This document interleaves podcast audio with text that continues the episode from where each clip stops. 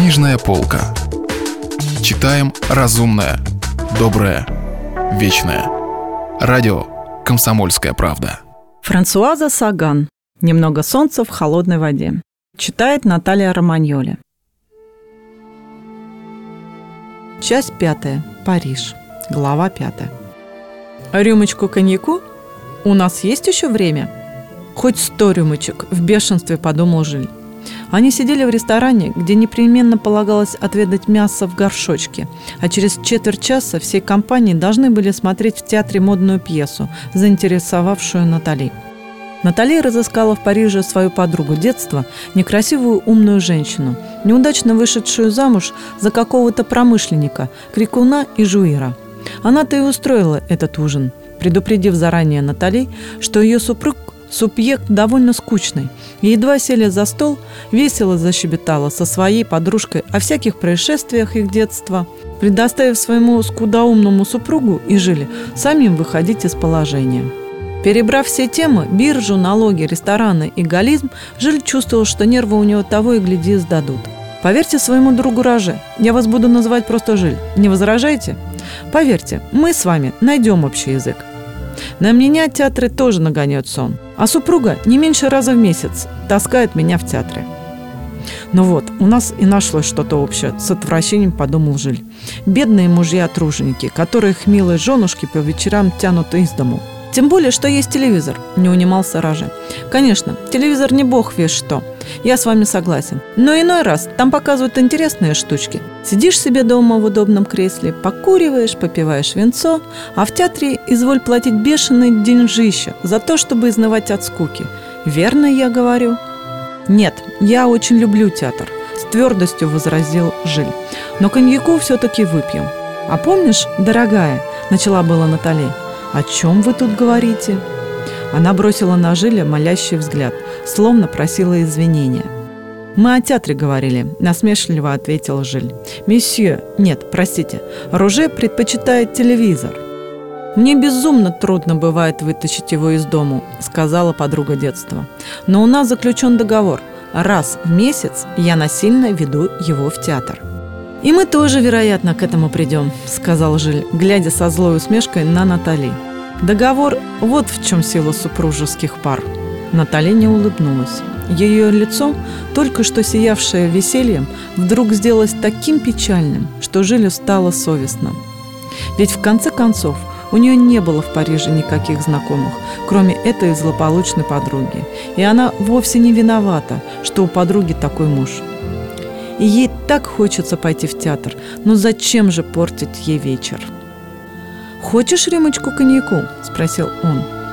Он потянулся через столик, взял ее за руку. Она бросила на него благодарный взгляд, и у Жиля защемило сердце. Он огорчил ее сегодня.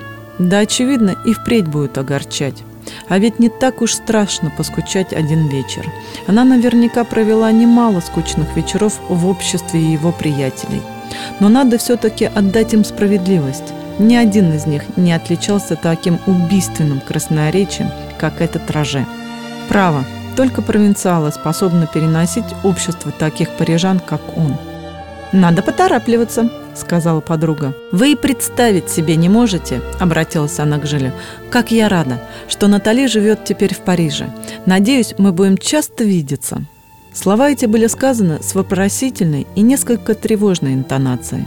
Должно быть, она прекрасно понимала, что представляет собой ее муж. Но разве можно упрекать ее за такой брак? Ведь это, в конце концов, логично. Некрасивая девушка тосковала в провинции, а тут подвернулся парижанин. Разумеется, она поступила вполне логично. Но Жиля возмущало то, что она не видит разницы между своей историей и их романом с Натали. Правда, одеты они были похожи и вели оживленную беседу, словно две школьницы. Такого разговора между парижанками не услышишь. Парижанки обычно слишком заняты своими мужчинами, и им не до задушевных бесед с подругами.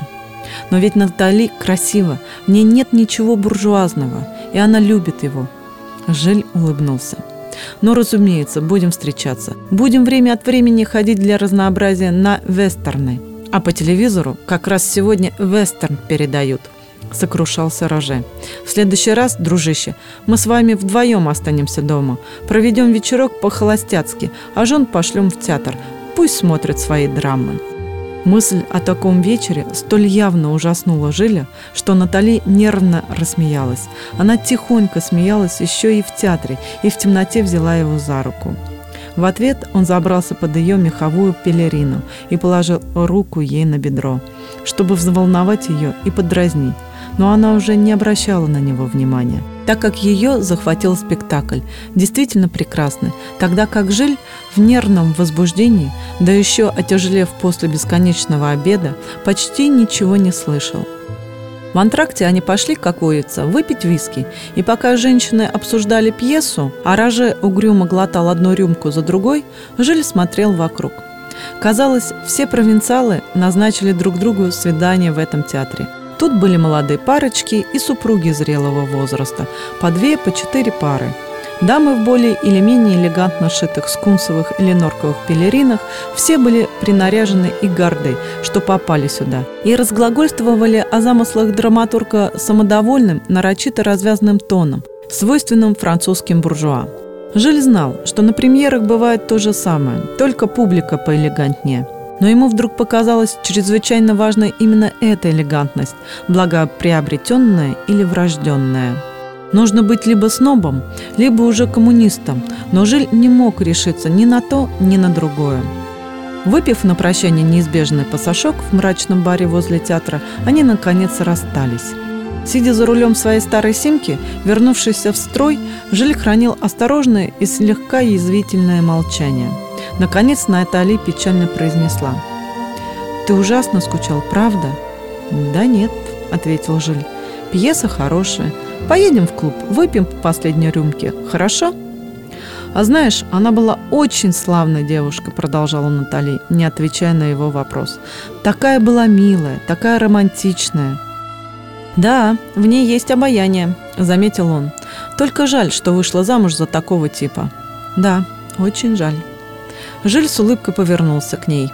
«Знаешь, Натали, я очень тебя люблю». Он и сам не знал, почему это говорит.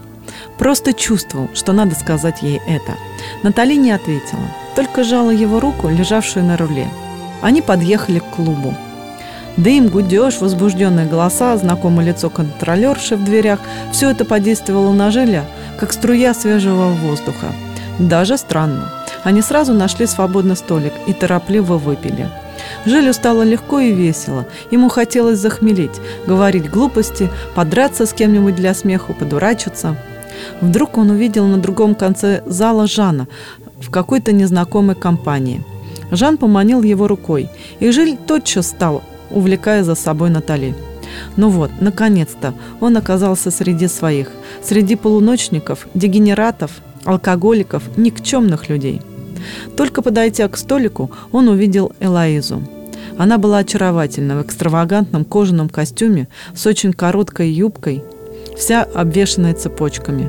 Она улыбнулась Жилю без всякого смущения, бросила на Натали одобрительный взгляд и представила им какого-то рослого, подвыпившего американца. Есть женщины, которые обожают знакомить всех со своим официальным любовником. Жан, улыбаясь, встал, усадил рядом с собой Натали – Жиль не сомневался, что сейчас у них пойдет разговор о пьесе. Жан любил беседы такого рода. И значит, все будет хорошо. А он, Жиль, может немного разойтись, вновь почувствовать себя холостяком. Американец обхватил его за плечи и все пытался под грохот музыки что-то сказать, но Жиль не понимал. «Элоиз и вы before? Yes?» Он, смеясь, тыкал указательным пальцем то в Элоизу, то в Жиле. Наконец тот понял и засмеялся. «Yes, it's me!» Встретив взгляд Натали, Жиль улыбнулся ей. В сущности, ему было лестно, что она познакомилась с Элоизой, да к тому же Элоиза сегодня в прекрасной форме. Право, это было для него лестно, да и для Натали тоже. «Да-да, это он причинил мне столько страданий!» – кричала Элоиза, перекрикивая галдеж. «Bad guy», — сказал американец, стряхивая Жиля за плечи. «А теперь вы есть одна?» «Нет», — орал Жиль, стараясь перекричать грохот музыки. «Я люблю вот эту даму». «Которую?» Жиль указал пальцем на Натали. И хотя заметил на ее лице мимолетную тень ужаса, не обратил на это внимания. Она, конечно, поняла, о чем он говорил с американцем. Ну и что же? Он сказал славному симпатичному малому, что любит ее. Что тут плохого? Он ведь говорил без церемоний, в теплой ночной пустяковой беседе. Он выпил залпом большой стакан шотландского виски. После такой скучищи имеет же он право встряхнуться. Вполне заслуженное право. «Понравилась тебе пьеса?» – спросил Жан. «Безумно! Безумно!» Жан расхохотался и заговорил с Натали. Жилю было удивительно весело. Он чувствовал, что его не в чем упрекнуть, что он ни за что не в ответе. Как славно кончился этот нудный вечер. «Ты мог бы потанцевать со мной в память о добром старом времени», — сказала Элоиза. Жиль не любил и не умел танцевать, но что за важность? Не успев опомниться, он очутился на пятачке для танцев и смело принялся топтаться среди почти неподвижных танцоров.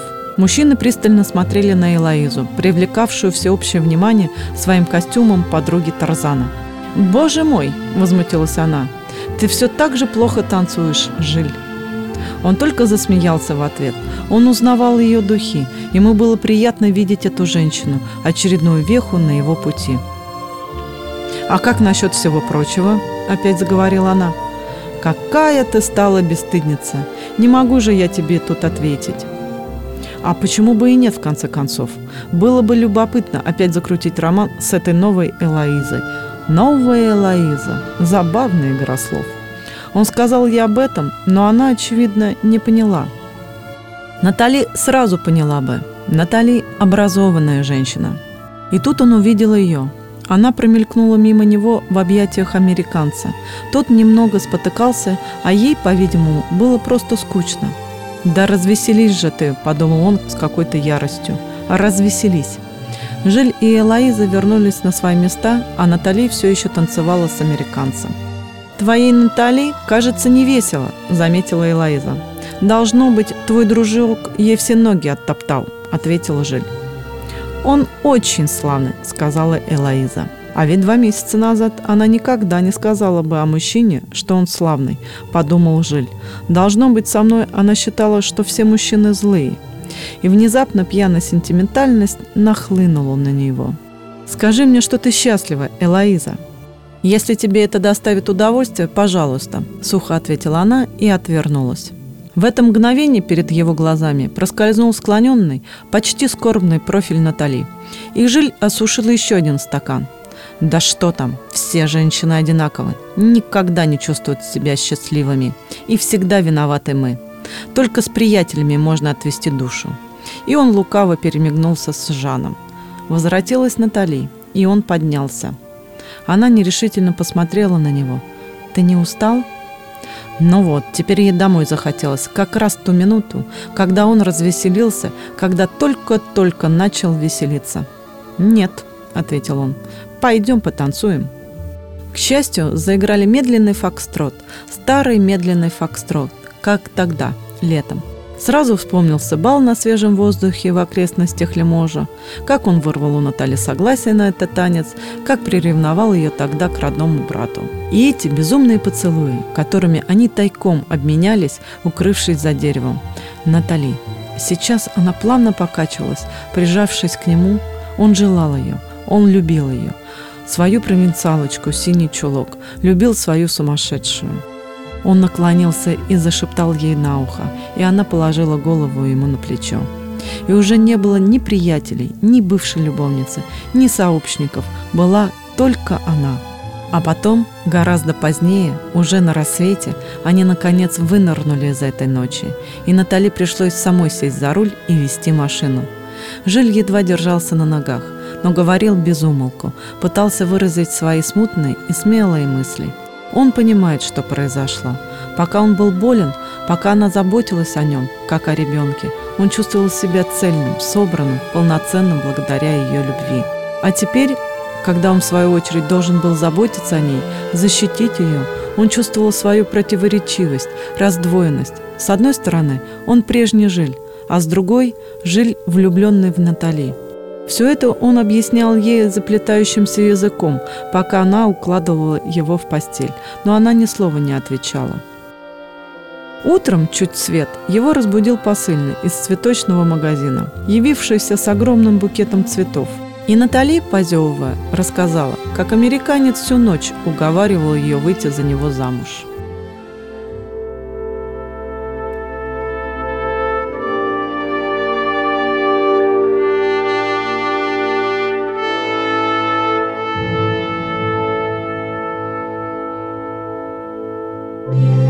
Если вы пропустили главу любимого произведения или хотите послушать книгу целиком, добро пожаловать к нам на сайт kp.ru слэш радио раздел «Книжная полка». Книжная полка. Читаем разумное, доброе, вечное.